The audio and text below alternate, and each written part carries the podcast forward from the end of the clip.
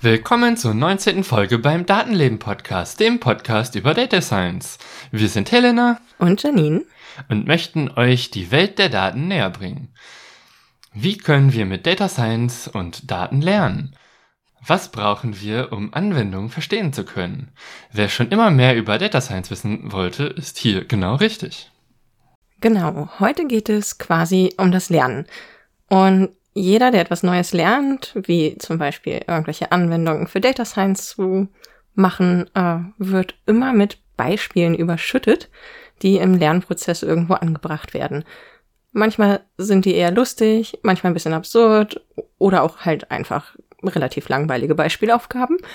Ähm, genau, und dabei bleiben die meisten Aufgaben über Jahrzehnte hinweg einfach die gleichen, weil sich das Beispiel nicht wirklich ändert und man führt sie einfach immer wieder fort, weil irgendwann hat man damit mal angefangen, die zu benutzen und dann haben andere das auch gemacht.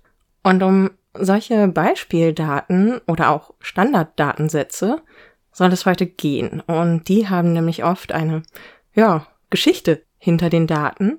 Und hin und wieder kriegt Mensch mal mit, dass diese Geschichte vielleicht auch nicht immer unproblematisch ist. Und deswegen geht es darum, woher kommen solche Beispiele?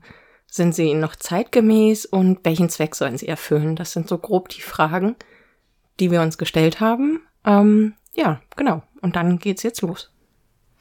Genau, konkret auf dieses Thema gekommen sind wir darüber, dass wir auch schon solche Datensätze verwendet haben in vergangenen Folgen und äh, ja, wir dann über Twitter aufmerksam wurden darauf, dass einer dieser Beispiele aus unserer Visualisierungsfolge zu den Irisblättern äh, von einem Menschen eingeführt wurde, wo es fraglich ist, ob man wirklich ja das, was der gemacht hat, reproduzieren möchte. Und die Frage ist dann, will man jetzt diesen Umstand, von wem dieser Datensatz kommt, ignorieren weil man hat ja nur die Daten vor sich. Oder will man sich kritisch mit diesem Thema auseinandersetzen? Und äh, wir haben uns natürlich für Letzteres entschieden und tun das in dieser Folge. Herr von Ribbeck auf Ribbeck im Havelland. Ein Birnbaum in seinem Garten stand. Und kam die goldene Herbsteszeit, und die Birnen leuchteten weit und breit, da stopfte, wenn's mittags vom Turme scholl, der von Ribbeck sich beide Taschen voll, und kam in Pantinen ein Junge daher, so rief er, Junge, wisst ne Bär? Und kam ein Mädel, so rief er, Lit Dirn, komm an rüber, ich heb ne Birn. Das ist die erste Strophe aus Theodor Fontanes Herr von Ribbeck auf Ribbeck im Haveland von 1889. Es basiert auf einer Sage mit wahrem Kern und gilt als eines der bekanntesten deutschen Gedichte. Vor allem, weil es noch immer in den Lehrplänen steht und SchülerInnen seit Generationen erfreut oder äh, quält. Für die Schule ist es ein gutes Beispielgedicht. Ein Standardgedicht sozusagen, an dem gezeigt wird, was Gedichte sind.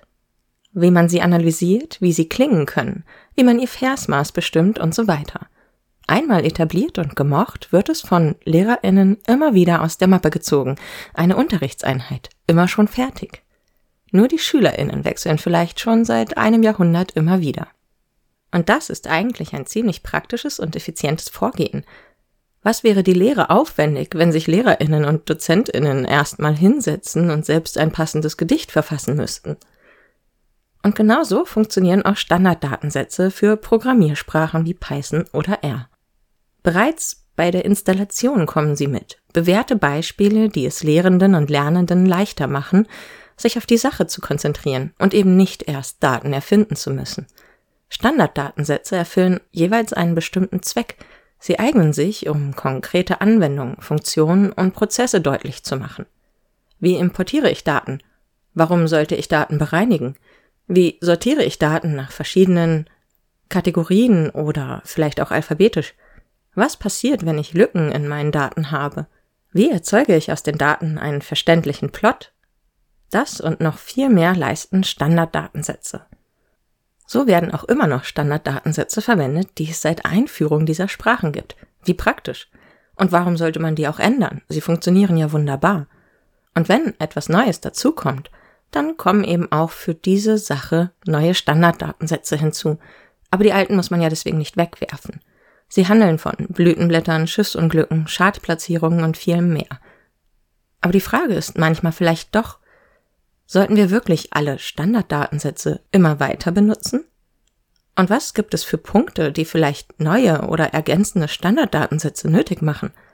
Die Programmiersprachen entwickeln sich, die Menschen und die Welt um sie herum entwickeln sich auch. Also sollten wir auch immer hinsehen, ob das, was die Standarddatensätze erfüllen sollen und wie sie es erfüllen, immer noch das ist, was wir aussagen möchten, was wir brauchen und womit wir ans richtige Ziel kommen.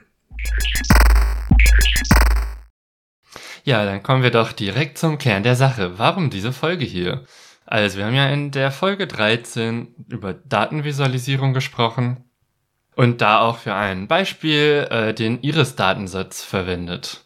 Und zwar ist das ein Datensatz, der insbesondere in der Programmiersprache R, die ja vor allen Dingen für Statistik äh, sehr beliebt ist, einfach standardmäßig dabei ist. Wenn man die Programmiersprache installiert, hat man auch diesen Datensatz automatisch dabei und deswegen bietet es sich halt einfach an, immer wieder äh, damit Beispiele zu machen, weil dann muss man sich zumindest nicht darum kümmern, dass die Leute, die das nachvollziehen wollen, überhaupt erstmal an diese Daten drankommen.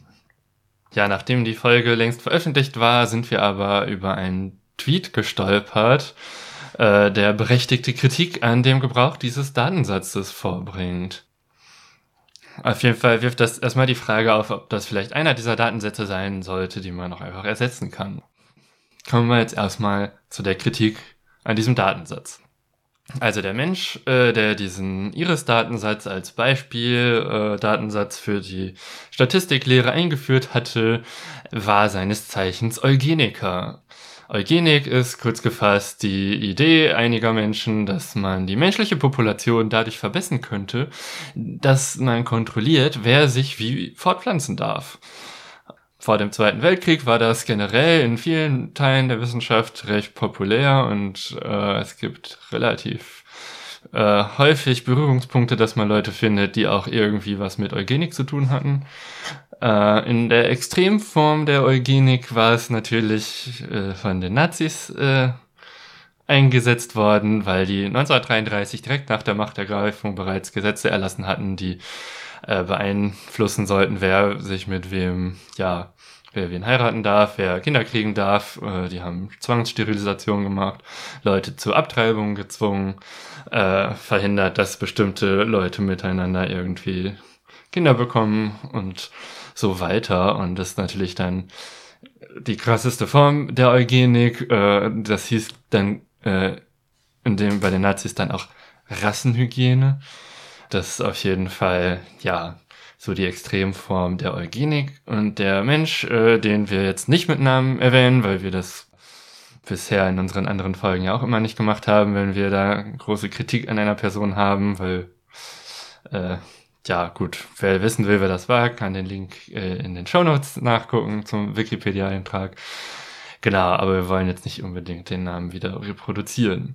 Und das Problem bei diesem Menschen war, er war nicht irgendwie einfach nur Eugeniker, sondern er hat zum einen äh, das äh, die wissenschaftliche Zeitschrift äh, über Eugenik geleitet und hat auch nach dem Zweiten Weltkrieg äh, noch über Leute äh, aus äh, dem Naziregime gesagt, ja, die wollten ja nur die deutsche Rasse schützen mit ihrer Eugenik-Geschichte. Also der hat äh, auch nach dem Zweiten Weltkrieg noch äh, die krasseste Form der Eugenik vertreten, dass bei der Menschen ja wirklich unter Zwang am Kinderkriegen gehindert wurden und so weiter.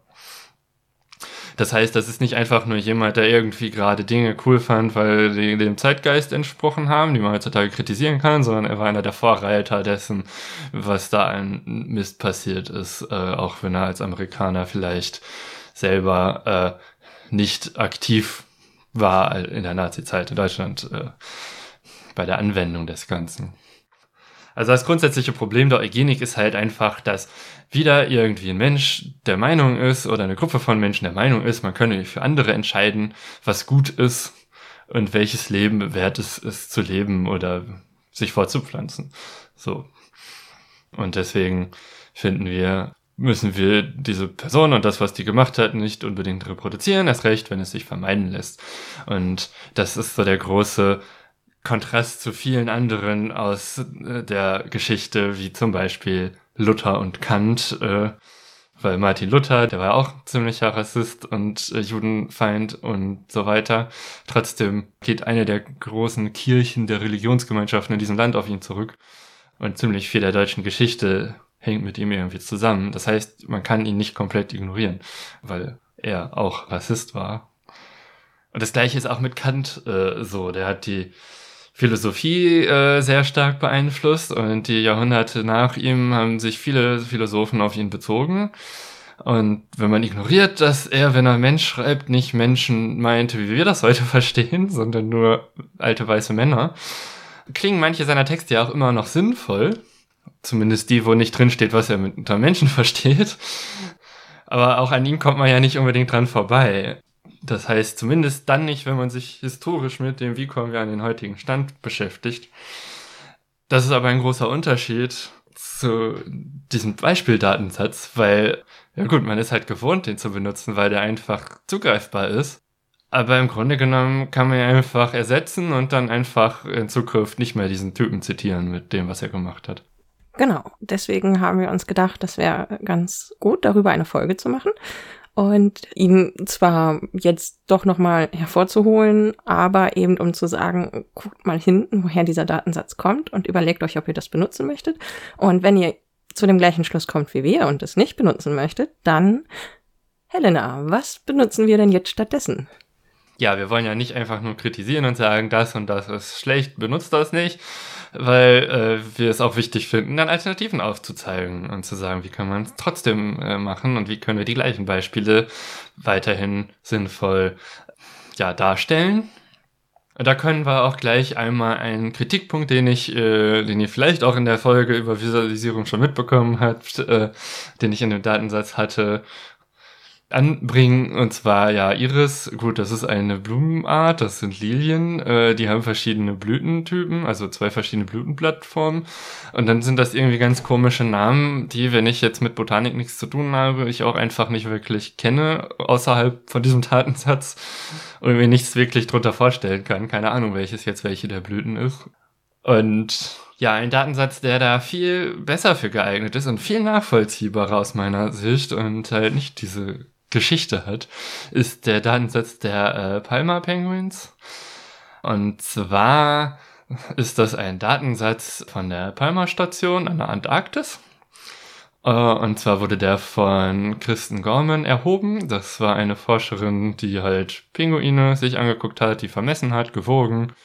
Und der Datensatz wurde bereitgestellt als R-Paket von Alison Horst und Alison Hill. Und ja, Pinguine äh, dann nimmt man halt nicht irgendwelche Blüten, Breiten und Längen, sondern sind es dann die Schnabellängen und Breiten in diesem Fall. Und äh, das ist irgendwie ein bisschen anschaulicher als verschiedene Blütentypen, finde ich zumindest. Außerdem ist es auch deutlich niedlicher. Ja, denn mal ganz ehrlich, wer will nicht ähm, so einen Pinguin in den Rucksack stecken und mit nach Hause nehmen? Ja, eigentlich schon. Außer natürlich, dass äh, das wahrscheinlich für den Pinguin nicht so gut wäre, aber so vom Grundsatz her, so ein Pinguin als Haustier wäre schon niedlich. gut, als Haustier eignet sich so ein Pinguin vielleicht nicht so gut, aber wir können zumindest niedliche Pinguine als Beispiel nehmen. Ja, einen anderen Datensatz, den ich jetzt in R auch noch äh, ab und zu benutze für ganz banale Beispiele, ist irgendwie der MT Cars äh, Datensatz, wo es um Autos geht. Ich habe keine Ahnung, was die einzelnen Spalten eigentlich bedeuten, aber die Zahlen sind manchmal ganz nett zum Darstellen von Plottypen. Ja, trotzdem. Genau. Was ich jetzt noch gemacht habe, ist äh, für die Show Notes. Da habe ich nochmal das Beispiel aus der Datenvisualisierungsfolge wiederholt, was wir damals mit dem Iris-Datensatz gemacht hatten, nämlich das Clustering und das Darstellen der Cluster. Und in diesem Fall sind es halt drei Pinguinarten, wo dann quasi der Computer lernen soll anhand des Clusterings, äh, ja, welche Eigenschaften haben denn die unterschiedlichen Pinguinarten. Ja, das Schöne an diesem Datensatz ist außerdem, dass der noch ein bisschen realistischer ist als der Iris-Datensatz, weil bei dieser Messung wurden halt nicht einfach alle fehlenden Werte weggelassen. So, das heißt, man muss die Daten einmal noch bereinigen und das Beispiel ist dann ein bisschen realistischer, wenn man auch Datenbereinigungsschritte in den Beispielen drin hat, die man zeigt. So irgendwie war es äh, Anfang des 20. Jahrhunderts ziemlich äh, gang und gäbe, dass Wissenschaftler einfach bereinigte Datensätze veröffentlicht haben, äh, wo die Ausreißer alle schon weg waren und niemand hat das hinterfragt. Äh, da gab es in der Physik durchaus sogar schon einen Nobelpreis für, nämlich für die Elektronenladung, Elementarladung, äh, wo man dann irgendwann später gesehen hat, ja, okay, der hatte einfach nur Glück, dass das Ergebnis zufälligerweise immer noch korrekt ist. dass er die richtigen Punkte aussortiert hat. Das wäre auch mal eine interessante Statistik, finde ich. Ja, wie viele Nobelpreise basieren auf Glück?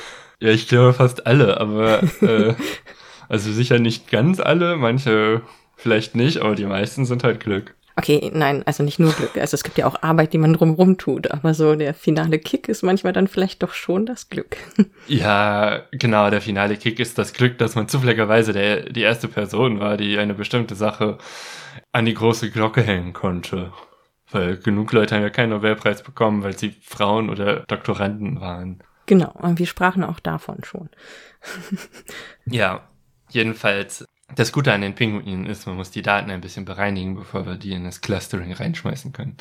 Und das Clustering-Ergebnis ist auch ein klein bisschen weniger äh, erfolgreich, wenn ich mir die Plots angucke und vergleiche zwischen den Pinguin-Spezies. Äh, so ganz grob schon, aber im Detail lag das doch noch ein bisschen daneben. Was vielleicht auch ein realistischeres Beispiel ist. Die Zentren kann man ganz gut einzeln verorten, aber in der Mitte überlappen die Pinguine doch ein bisschen. Ja, und ich würde halt sagen, dass Kategorie 3, die ja dann quasi äh, den Chinstrap-Pinguinen entspricht, das Zentrum ist äh, ja nicht getroffen. Aber es gibt ein Zentrum. ja, genau, aber das ist halt viel zu weit links. Es werden viel zu viele andere Pinguine da rein sortiert. Die Gentos werden ganz gut getroffen, habe ich den Eindruck, aber die anderen beiden sind so ein bisschen vermischt äh, bei dem Clustering.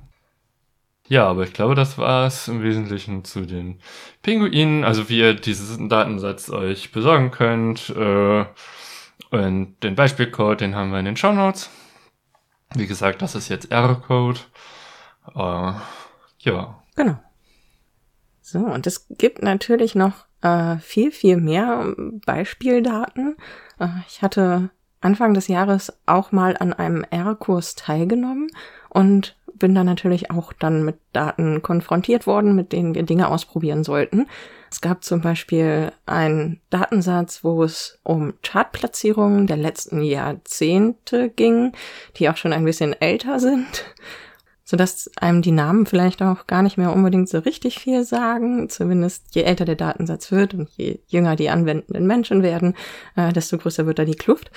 Allerdings ist das auch für den Anwendungsfall selbst ziemlich egal, denn es geht ja auch immer um die Übung und das, was mit der Übung erzielt werden soll. Und in diesem Fall ist das, was der Datensatz erfüllen soll, beziehungsweise veranschaulichen soll, einfach ein bestimmter Prozess oder eine bestimmte Idee, wie ich mit den Daten umgehen kann. Es ging zum Beispiel darum, ähm, die Daten dann zu sortieren, entweder nach Chartplatzierungen oder nach Bandnamen und das halt oder bestimmte Bands rauszupicken oder sie mit anderen Bands zu vergleichen und ähm, dergleichen. Und das heißt, dieses Ziel konnte sehr gut erfüllt werden, auch wenn man jetzt nicht weiß, wer die einzelnen Bands sind und vielleicht da keine so richtige Beziehung zu hat. Mm, ein zweiter Datensatz, der in dem Kurs dann noch behandelt wurde, war der Titanic-Datensatz. Und der wird auch mit einem ganz bestimmten Ziel eingesetzt, das uns Helena jetzt erklärt. Ja, also zunächst einmal, was ist der Titanic-Datensatz? Äh, also, ja, die Titanic war mal ein Schiff, das Thema von dem Schiff wurde schon häufiger verfilmt. Äh, und das galt, als es irgendwie Anfang des 20. Jahrhunderts gebaut wurde, als das unsinkbare Schiff, das äh, auf jeden Fall das größte und unsinkbarste whatever, was bei äh, seiner gleich ersten Schiffsreise äh, untergegangen ist. Also ein wunderbares Beispiel der menschlichen äh, Überschätzungsfähigkeit. Das Schiff wäre vielleicht sogar sowas wie unsinkbar gewesen, wenn man nicht unbedingt alles hätte erfüllen wollen, was man vorher versprochen hat und den Eisberg übersieht. Genau, Eisberge. Äh, worum geht es in dem Datensatz? Also der Datensatz selber enthält erstmal die Passagierinformation, also sowas wie Name, Alter, Ticketnummer, in welcher Klasse ist die Person gereist. Also Klasse so im Sinne von, wir kennen ja die erste und zweite Klasse vielleicht noch aus der Bahn, aber dort gab es dann drei Klassen, äh, von Luxus bis dem Gegenteil davon Klassen und die Information, ob eine Person das Schiffsunglück überlebt hat äh, und so weiter. Und eines der Hauptziele an diesem Datensatz ist es halt zu verdeutlichen äh, oder Algorithmen sich auszudenken, die das Ziel haben, die Überlebenswahrscheinlichkeit aus den anderen Parametern auszurechnen. Also kann man bestimmte Parameter wie Geschlecht oder Passagierklasse oder Alter oder so heranziehen, um zu berechnen, ob eine Person eine hohe Überlebenswahrscheinlichkeit hatte oder nicht. Und das gleiche dann wiederum im Umkehrschluss, wenn man eine recht gute Vorhersagequalität erreicht hat, dass man sagen kann, ja, wovon hängt denn das ab, ob die Leute überlebt haben? Liegt es vielleicht gerade an der Passagierklasse? Äh, in einer klassistischen Gesellschaft. Gleichzeitig ist es aber halt auch ein realistischer Datensatz. Das heißt, ja, in der Realität hat man halt nicht immer alle Informationen. Das heißt, äh, trotz dass der aus dem Anfang des 20. Jahrhunderts ist, äh, gibt es hier fehlende Informationen. Im Gegensatz zu dem Beispiel vorhin. Genau, und man weiß nicht immer alles über alle und deswegen kann man diesen Datensatz auch benutzen, um zu üben, wie man mit fehlenden Informationen umgehen kann in solchen Analysen. Ich habe diesen Datensatz auch selber schon in der Lehre verwendet, als ich mal einen R-Kurs gegeben hatte. Und zwar wurde ich da gefragt von einer Teilnehmerin, äh, die was zur logistischer Regression wissen wollte, wie man das macht. Und da hatten wir den verwendet. Und logistische Regression heißt im Prinzip, dass man aus verschiedenen Werten eine Kategorie herausfinden möchte. Also man kennt ja vielleicht noch, äh, dass man irgendwie ganz viele Punkte hat, die man zu einer Linie verbindet, so als lineare Regression. Und logistische Regression ist dann in, man hat irgendwo einen Haufen Zahlen und als Ergebnis soll aber eine Kategorie rauskommen. So Kategorie überlebt oder tot. Da gibt's ja nicht so wirklich was zwischen. Also ich meine, klar, verschiedene Formen von schwer verletzt, aber darum geht's jetzt hier nicht. Was wir im Kurs da auch noch dran gesehen hatten, war halt, äh, wie man mit den Kategorien, die es im Datensatz gibt, so Baumstrukturen aufbauen kann. Also man konnte dann zum Beispiel nach Männern und Frauen filtern und unterhalb dessen dann nach äh, erste, zweite oder dritte Klasse und sowas. Und dann konnte man das halt immer feiner verästeln, bis man unten zu den ähm, detaillierteren Informationen gekommen ist. Und da konnte man dann auch die verschiedenen Wege nachvollziehen, wie vielleicht eine Verbindung zwischen hat überlebt oder hat nicht überlebt hergestellt werden kann. Ja, also im Grunde sind ja Entscheidungsbäume auch eine Möglichkeit, eine Regression durchzuführen und solche Analysen zu machen. Also da versucht man ja bei Entscheidungsbaum, also Baum erstmal als Darstellung ist ja eine Sache, wie du das gerade beschrieben hast, aber ein Entscheidungsbaum im Konkreten ist ja dann, dass man guckt, wo sind jetzt eigentlich die wichtigen Unterscheidungskriterien zwischen Kategorien. Einer der Punkte ist ja zum Beispiel, dass wenn das Alter ein wichtiger Entscheidungskriterium ist, heißt es aber nicht, dass das Alter alleine dieses ist. Es kann ja sein, dass es für zwei verschiedene Kategorien, wie zum Beispiel die verschiedenen Klassen, in der man gereist ist, und danach das Alter aber unterschiedlich sich äh, wiederum auswirkt darauf zum Beispiel. Und ja, sowas kann man wahrscheinlich ganz gut an diesem Datensatz auch darstellen. Genau, also wenn sich das mein Kopf nicht nur ausdenkt und ich mich richtig erinnere, dann äh, ist es zum Beispiel so, dass man halt, wenn man angefangen hat, nach Männer und Frauen zu gucken, beziehungsweise Männer und Frauen und Kinder, dann hat man schon gesehen, dass definitiv mehr Frauen und Kinder überlebt haben als Männer. Aber wenn man dann weitergeguckt hat, war es da nämlich auch dann offenkundig geworden. Es hat aber eher die Frau und das Kind aus der ersten Klasse überlebt, statt die aus der zweiten oder dritten. Ja, ich meine, ja, Frauen und Kinder zuerst äh, ist ja irgendwie so dieser Spruch, den man da vielleicht noch aus dem Film kennt oder so. Ja, Männer und Frauen, äh, damit kommen wir auch zu einem der ersten Schwierigkeiten, die man an diesem Datensatz haben könnte. Genau, ähm, der Titanic-Datensatz ist ein historischer Datensatz und er ist, was einem halt daran auffallen kann, ziemlich binär gedacht. So, es gibt halt ähm, die Information ist männlich, ist weiblich und keine Informationen. Das sind so die drei Sachen. Das liegt eben daran, weil man damals binär eingeteilt hat. Um aber auch die Lehre oder das Lernen diverser zu gestalten, ist nämlich auch die Frage wichtig, äh, was sage ich eigentlich mit diesen Beispieldaten und welche Welt vermittel ich mit diesen Beispieldaten? Also, um da mal kurz abzuwiegen, es geht um Identifikation. Weil natürlich, wenn man sich mit jemandem identifizieren kann, hat man irgendwie einen ganz anderen Bezug. Die Geschichte ist einem viel näher und vielleicht auch das, was man daraus lernt. Äh, genau. Und jetzt ist halt aber die Frage, was, was ist denn, wenn eine ganz andere Welt in diesen veralteten Beispieldaten und den Standarddatensätzen abgebildet wird, als eigentlich um uns herum passiert? Und wir haben ja schon gesagt, so die Pinguine machen halt definitiv mehr Spaß als die Irisblätter, ähm, wenn man damit rumspielt beim Lernen. Ja. Und äh, man ist ein bisschen engagierter, wenn man das Gefühl hat, dass die Daten auch was mit der eigenen Welt zu tun haben. Und deswegen wäre es doch schön, auch diversere Daten zu benutzen. Also wenn man jetzt mal so ganz konkret das machen will, mit welchen Daten lerne ich umzugehen und welche Daten muss ich später vielleicht bearbeiten. Also es, es gibt zwei Bevölkerungsdatensätze in Deutschland, die werden von einem Amt zur Verfügung gestellt und darin lässt sich ablesen, wie der Bevölkerungsbestand ist und die Bevölkerungsbewegung. Und der Deutsche Städtetag hat das auch als Standarddatensätze zertifiziert für kommunale Bevölkerungsstatistik. Das heißt, Kommunen können sich diese äh, Daten abfragen und die werden auch immer schön aktualisiert. Und das bedeutet aber auch, dass sie zum Beispiel 2019 aktualisiert werden mussten, weil es den Geschlechtseintrag divers plötzlich gab. Da haben wir dann halt schon auch wieder eine ganz andere Datenlage und damit muss man irgendwie lernen umzugehen, wenn man mit zum Beispiel Bevölkerungsstatistik arbeiten möchte oder grundsätzlich mit Statistik, die auch die ähm, ja, Geschlechtsidentität von Menschen berücksichtigt. Ja, und wenn man dann sich diesen Datensatz anguckt und mit der Vergangenheit vergleichen möchte, muss man halt berücksichtigen, dass die Datengrundlage sich zwischendurch geändert hat und dass vielleicht manche Rückgänge einfach darauf zurückzuführen sind, dass sich vielleicht einfach nur die Datengrundlage geändert hat. Also auch hier gilt, auch wenn das jetzt vielleicht erstmal nicht aussieht wie irgendwie so eine Temperatur, wo man irgendwie so ein Thermometer hinhält.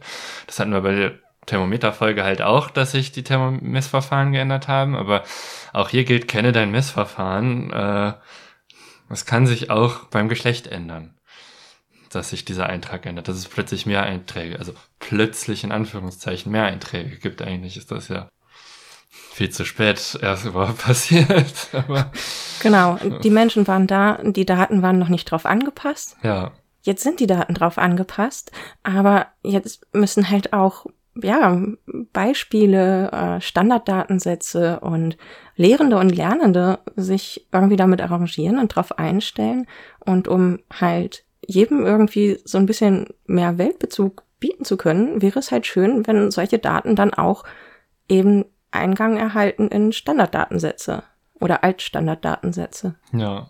Man muss deswegen natürlich jetzt den Titanic-Datensatz nicht wegwerfen, denn er ist ja trotzdem gut. Also Helena hat ja schon erklärt, warum er sich als gutes Beispiel eignet. Halt dafür, dass auch Datensätze eben Strukturen gesellschaftlicher Natur aufzeigen können. Dass die Zeit damals extrem klassistisch war und sich in dieser Form des Klassismus auch äh, die Überlebenschance von Passagieren eines Schiffes bemessen hat. Deswegen ist es halt gut, wenn auch solche Beispiele dabei bleiben und erhalten bleiben, damit Menschen, die später Daten analysieren, lernen, was es alles für Hintergründe gibt, was es äh, für Aspekte gibt, die man berücksichtigen kann. Und wir haben ja, wenn man jetzt nochmal an Folge 4 zurückdenkt, äh, Racial Profiling, auch schon gelernt, dass es halt gar nicht unkritisch ist, wenn man die Daten nicht hinterfragt, woher kommen sie, wie wurden sie erhoben und was sagen sie aus und wozu können sie führen, welche Konsequenzen resultieren aus ähm, der Anwendung von Algorithmen auf bestimmten Daten. Genau. Und deswegen sind wir auch so ein bisschen dafür, einmal zu sagen, dass auch Achtsamkeit da mit eine Rolle spielen muss, wie man damit umgeht und äh, wie man solche Daten analysiert, so dass man dann halt schöne, vernünftige und hilfreiche Ergebnisse bekommt. Ja. Ich, ich glaube, das war's für, für den Teil. ja, genau. Maschinelles Lernen. Apropos maschinelles Lernen. Maschinelles Lernen ist ja eins dieser großen Themen im Data Science, äh, äh, die manchmal auch synonym fälschlicherweise verwendet werden mit Data Science. Und ja, auch hier gibt es verschiedene Formen von Standarddatensätzen. Einer dieser Datensätze, den ich im Studium kennengelernt habe, ist der sogenannte MNIST-Datensatz aus aus den 90ern. Und zwar geht es hierbei um Handschrifterkennung. Und zwar konkreter um Handschrifterkennung von Ziffern. Also die Zahlen zwischen 0 und 9 und die liegen in diesem Datensatz so als äh, Bilder vor, die so 20, 28 mal 28 Pixel äh, groß sind, also relativ klein, äh, auf so ein Pixelraster normalisiert. Also normalisiert heißt, äh, es wurde vorberechnet, dass die ungefähr alle gleich groß sind und die Bilder sind schwarz-weiß. Ja, eine Idee, weshalb man diesen Datensatz hat, ist, äh, man möchte verschiedene Verfahren des maschinellen Lernens vergleichbar haben. Also vergleichbar im Sinne von, äh, man wendet einfach verschiedenste Verfahren auf dieselben Daten an und guckt, wie gut ist die Performance gegeneinander. Und äh, ja, der Wikipedia-Eintrag zu diesem Datensatz äh, enthält dann halt auch verschiedene Beispiele für verschiedene Verfahren, von denen halt einige beeindruckend schlecht sind äh, und andere beeindruckend gut, um einfach die Ziffern zu erkennen. Also die meisten Verfahren haben eine Fehlerrate von unterhalb von einem Prozent und teilweise auch äh, ja im 0,2 Prozent Bereich. So, was dann heißt, fünf Ziffern von 1000 gemalten Ziffern sind dann vielleicht falsch erkannt worden, während die schlechteren Verfahren dann eher so äh, ja 5 Prozent, also 5 von 100 werden falsch erkannt sind. Das ist schon ein sehr deutlicher Unterschied. Genau, also eine Idee dahinter ist eben, dass man in verschiedenen wissenschaftlichen Publikationen, wo man verschiedene neue Verfahren der Texterkennung miteinander vergleichen möchte, diesen Datensatz hat, an dem man halt einfach testen kann. Und auch hier gilt ja, kenne dein Messverfahren. Wenn du das für diesen Datensatz weißt, weißt du das auch erstmal nur für diesen Datensatz. Das heißt nicht, dass diese Anschrifterkennung wirklich besser ist als die andere, weil man muss ja erstmal in dieses Pixelraster überhaupt reinkommen, um auf diesen Standarddatensatz Anwendung zu finden. Und da kann es ja sein, dass allein um an diesen Punkt zu kommen, dass es da schon Verfahren gibt, die diesen Schritt überhaupt nicht brauchen und schon viel bessere Erkennung haben. Also es kann sein, dass ein Verfahren bei diesem Beispieldatensatz nicht so gut anspringt wie jetzt ein anderer Algorithmus, aber der vielleicht nicht so gute Algorithmus bei dieser Messung kann halt die ganzen anderen Sachen wie äh, wo erkenne ich, dass da überhaupt eine Ziffer ist und wie kann ich die Ziffern alle isolieren, kann der viel besser als äh, das andere Verfahren und dann ist eine Bewertung anhand dieses Standarddatensatzes jetzt auch nur mäßig hilfreich. Trotzdem werden solche Verfahren immer benutzt, weil man möchte ja Vergleichbarkeit herstellen mit äh, wissenschaftlichen Ergebnissen aus der Vergangenheit und dafür werden solche Sachen gerne benutzt. So ein anderes Beispiel für so einen Standarddatensatz, der in der Bilderkennung verwendet wird, den ich jetzt vor allen Dingen in wissenschaftlichen Publikationen als Vergleich zwischen Verfahren wahrgenommen habe, ist der Ferret. Datensatz vom äh, amerikanischen Verteidigungsministerium. Ferret steht für Facial Recognition Technology, wo es im Grunde dafür geht, dass darum geht, ja, Gesichtsausdrücke und so weiter zu erkennen. Mir fällt dabei auch noch ein, also ich habe ja am Anfang, als wir äh, mit dem Podcasten angefangen haben, weil wir produzieren ja hier ganz viel Ton und wir wollten natürlich auch ein schönes Transkript haben, ähm, hatte ich mich mal mit äh, Sprache zu Text auseinandergesetzt und versucht, Deep Speech zu benutzen und das hat aber zum einen auf der deutschen Sprache äh, wahrscheinlich zu Fehlern noch geführt, weil das noch nicht so weit vorangeschritten ist. Und zum anderen kann man natürlich auch drüber nachdenken, ähm, wenn es um das Lernen und Erkennen von etwas geht bei Algorithmen, äh, muss natürlich die äh, Varianz sehr groß sein an, an Beispielen, die es gibt, weil zum Beispiel, wenn halt permanent auf tiefen, dunklen Männerstimmen äh, trainiert wird, fällt es dem Algorithmus vielleicht schwerer, auch Frauen rauszufiltern. Da musste ich jetzt irgendwie so dran denken, wie ist das denn mit Sprache zu Text oder grundsätzlich Spracherkennung? Gibt es da auch irgendwas? Ja, also äh, es gibt ja so ein paar Firmen, die produzieren einen Riesenhaufen Daten in dieser Hinsicht, so mit Sprachsteuerung per Siri, Alexa und so weiter. Die haben das ja dann tatsächlich so gemacht, die haben einfach die Produkte schon mal äh, mit mäßig guter Qualität auf den Markt geworfen und dann einfach einen Haufen Menschen dafür bezahlt, dass sie sich die ganzen Aufnahmen anhören und transkribieren äh, was dann irgendwie Jahre später rauskam und einige Leute sehr unglücklich gemacht hatten, weil man dachte, ja, das wertet ja nur ein Computer aus, wenn ich so einen Kasten hier stehen habe. Wird schon nicht so schlimm sein. Und am Ende hören doch einfach Menschen die Gespräche, die wir führen, zu. Das ist halt ziemlich uncool. Und bei mir käme sowas auch nie ins Haus. Also ich will, ich will damit nichts zu tun haben. Ich fände es aber durchaus spannend, auch mal so ein Spracherkennungssystem zu Hause zu haben aber das muss dann komplett alles in meinem eigenen, in meinen eigenen vier Wänden bleiben, die Daten komplett. Äh, und das ist ja im Grunde genommen das gleiche Problem. So, es gibt ein paar Firmen, die haben halt diese Daten, aber äh, wir als Gesellschaft haben diese Daten nicht. Äh, so im Gegensatz zu den anderen Standarddatensätzen, die wir jetzt bisher besprochen hatten, die vor allen Dingen aus der Wissenschaft kommen, die ja veröffentlicht sind, die man einfach benutzen kann.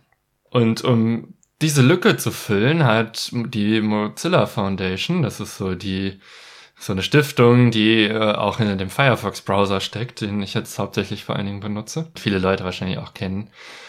Die haben das Projekt Common Voice, äh, wo in verschiedenen Sprachen Leute dann äh, Texte einsprechen sollen, äh, wenn sie Bock drauf haben. Und dann mit einem offenen Datensatz zur Verfügung stellen. Also dieser Datensatz wird fleißig weiterhin erhoben. Das läuft dann so ab, dass man da einen Text bekommt, den man vorliest äh, oder so und dann jemand anders hört den dann gegen und testet, dass das auch wirklich so stimmt. Und deren Ziel ist es halt, äh, auf, ja, auch so Open Source äh, Tools äh, zu entwickeln, dass, dass ich halt später dann mir eine Spracherkennung zu Hause machen kann. Und ja, gerade was das Transkribieren angeht, war es früher immer so, dass man auch Texte hatte, die man selber einsprechen sollte, damit sich die Software auf die eigene Stimme anpasst. Und so hat man dann, wenn man das trainiert hat, das ging schon relativ früh, also vor 20 Jahren schon, äh, dass man die Stimme, äh, ja, den Computer auf die eigene Stimme trainieren konnte damit was richtig viel Aufwand war, wenn man sehr viele Texte einlesen musste. Aber dann konnte man halt so Dinge machen wie, so, ich habe jetzt die Sprache auf mich trainiert äh, oder den Computer auf mich trainiert. Ich bin jetzt in irgendeiner äh, Fernsehsendung oder so oder bei irgendeiner Bühnenpräsentation. Ich spreche einfach allem, was ich höre, nach. Der Computer nimmt das auf und dann hat man Live-Untertitel. Das ist eine Methode, um Live-Untertitel zum Beispiel zu machen. Und wenn man die eigene Sprache nur trainiert, das geht ja, das geht ja, weil man muss ja, wenn die Software nur von einem selber benutzt wird, kann man die auch einfach selber einsprechen. Aber ja, damit wir das alle benutzen können, ohne dass wir diesen anstrengenden Aufwand am Anfang haben, dafür gibt es eben das Mozilla-Projekt. Ich finde das auch ganz cool und ich hoffe, dass ich damit irgendwann auch meine Home Automation, meine ganze Steuerung zu Hause machen kann, ohne irgendeinen Quatsch ins Internet, also mein Sprechen, meine privaten Austausche mit Menschen zu Hause ins Internet posaunen muss. Ja, absolut. Äh, nicht so geil. Genau, äh, aber das führt ja tatsächlich so ein bisschen ins nächste Thema nochmal. Woher kommen denn eigentlich die Daten, die irgendwie als Standarddatensätze herangezogen werden? Noch viel wichtiger ist dabei die Frage, wem gehören die Daten vielleicht? Also im Fall von Helenas Beispiel mit der Home-Automatisierung sind das natürlich ihre Daten und äh, die möchte sie natürlich nicht einfach allen, vor allem nicht für kommerziellen Nutzen zur Verfügung stellen, wie das jetzt bei diversen äh, Firmen oder Unternehmen so passiert. Ähm, genau, und deswegen können nicht einfach irgendwie beliebige Daten herangezogen werden und einfach so eingesetzt werden. Und da hat Helena eine ganz spannende Sache gefunden. Genau, gerade bei der Frage wegen Firmen. Ja, die Firmen erheben die Daten und man bezahlt ja teilweise kostenlose Dienste damit, dass man Daten da lässt. Und die geben die natürlich nicht raus. Und die meisten Standarddatensätze, die wir jetzt angesprochen hatten, kommen aus der Wissenschaft. Und die werden dann einfach, solange man halt die Herkunft zitiert, äh, frei zur Verfügung gestellt. Es gibt ja durchaus auch noch andere Quellen, also zum Beispiel wir in unserem Podcast produzieren sehr viel äh, Tonaufnahmen und theoretisch gesehen kann ja jetzt irgendwer daherkommen, das transkribieren und dann Deepfakes mit unseren Stimmen machen und Podcast-Folgen produzieren, die überhaupt nicht von uns kommen, aber sich genauso anhören, weil man ja die Algorithmen auf uns trainiert hat. Was auch echt gruselig wäre. Ja, ich glaube. Vor allem stelle ich mir die Frage, ob ich mir bei manchen Sachen dann nicht denken würde, äh, habe ich das gesagt oder habe ich es nicht gesagt? ja, genau. Das äh, ist creepy, wenn man dann nicht mehr genau weiß, was man in der Folge wirklich gesagt hat und jemand variiert das ein bisschen und dann denkt man, hey, das könnte ich sogar gesagt haben. Bei manchen Aussagen wäre völlig klar, dass man das nicht gesagt hat, weil die einfach nicht zu einem passen inhaltlich. Ja. Äh, das machen diese, will diese Algorithmen ja dann doch nicht ab, aber ja. Genau. Aber außer uns gibt es ja auch noch andere Leute oder Gruppen von Menschen, die ja gesprochene Sprache aufgenommen haben und als Datensatz zur Verfügung stehen haben. Und äh, ein Beispiel dafür ist äh, die Sprache der Maori. Das sind die Menschen, die vor allen Dingen in Neuseeland äh, wohnen, äh, beziehungsweise die da auch schon gewohnt haben oder deren Vorfahren da schon gewohnt haben, bevor die Europäer da eingefallen sind. Und äh, die haben jetzt auch irgendwie Datensatz von über 300 Stunden von äh, Audioaufnahmen mit der Transkription in Text und zwar in der Maori-Muttersprache. Da war jetzt das Thema, ja, wem geben die Maori jetzt Zugriff auf die Daten? Und die haben dann gesagt, äh, wir wollen nicht äh, dass westliche IT-Unternehmen an unsere Daten drankommen und dann wieder Produkte erschaffen, die wir dann wieder nur einkaufen können, die dann aber wieder den amerikanischen, also meistens sind es ja amerikanische Firmen, äh, die dann diesen amerikanischen Firmen, also ja, US-amerikanischen Firmen gehört und die komplette Wertschöpfung dann äh, daraus wieder mal äh, bei irgendwelchen westlichen Kolonialmächten äh, hängen bleibt. Und deswegen haben die gesagt, ja, wir stellen eben diesen Datensatz nicht der Allgemeinheit zur Verfügung, sondern nur unsere Leuten unserer eigenen Bevölkerungsgruppe. Das hat äh, unterschiedliche Vorteile, zum Beispiel, äh, dass dann ja Maori selber äh, einen Grund haben, sich wirklich damit zu beschäftigen, wie man da bestimmte Dienste rausentwickeln kann und die Wertschöpfung bleibt dann auch in dieser Bevölkerungsgruppe und ja, man hat nicht nur die Arbeit gehabt, die Daten zu erschaffen und muss dann nur die Zusatzdienste dazu kaufen, sondern dann bleibt auch dieser Teil innerhalb der Bevölkerungsgruppe. Ein Beispiel, was wir ja gerade schon hatten, ist dann halt auch Spracherkennung, also beziehungsweise Sprache zu Textautomatisierung, dass die das dann ja selber anbieten. Ich meine, gut, das mag da manchmal den Nachteil haben, dass die amerikanischen Firmen schneller wären und den Dienst früher anbieten könnten, als wenn man die selber programmiert als relativ kleine Gruppe. Aber äh, man gewinnt ja auch kein Wissen dadurch, dass das andere machen. Deswegen kann ich deren ja, Ansatz sehr gut nachvollziehen, dass die sagen, so, das ist unser Datensatz, das ist unsere Kultur, wir kümmern uns selber darum, dass wir damit machen, was wir damit machen wollen und geben nicht die Macht über unsere Daten aus der Hand. Ja, zumal gerade die Maori-Sprache, wie auch viele andere Sprache, das Problem hatte, dass äh, sie lange Zeit verboten war, äh, in zum Beispiel Schulen überhaupt gesprochen zu werden von den Kindern. Das betrifft ja sehr viele Sprachen auf der Welt, so ich meine, es ergibt ja einen gewissen Sinn, wenn die meisten Leute Sprachen mindestens auch sprechen, die auch viele andere verstehen, weil es natürlich ein Vorteil hat der Völkerverständigung, wenn man halt sich versteht. Aber das kann halt nicht so weit gehen, dass man den Leuten dann ihre Muttersprache verbietet. Und das ist passiert weltweit. Also im Fall von Neuseeland bei den Maori äh, ist das auch gerade einfach wieder ein größeres Thema. Auch die Frage, ob man nicht eigentlich auch die Ortsnamen mal wieder zurückbenennen sollte in die Ortsnamen, die vor der, bevor die äh, ja, Europäer da eingefallen sind, dass man die wieder verwenden könnte. Also dass man Neuseeland dann auch wieder Aotearoa nennt, äh, statt Neuseeland, wie wir das jetzt kennen. Äh, und dann einfach den Maori wieder mehr Sichtbarkeit gibt, die man ihnen ja genommen hat. Das wäre sehr schön.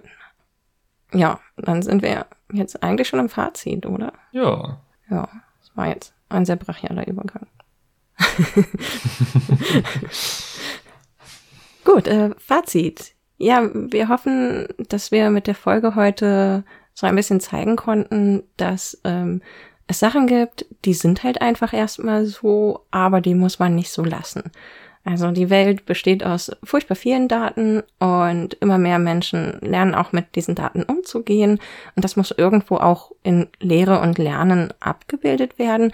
Und deswegen wäre es ganz cool, wenn Menschen, die ähm, anderen Leuten zum Beispiel in Kursen wie Helena äh, Python, R oder Data Science und Datenanalyse beibringen.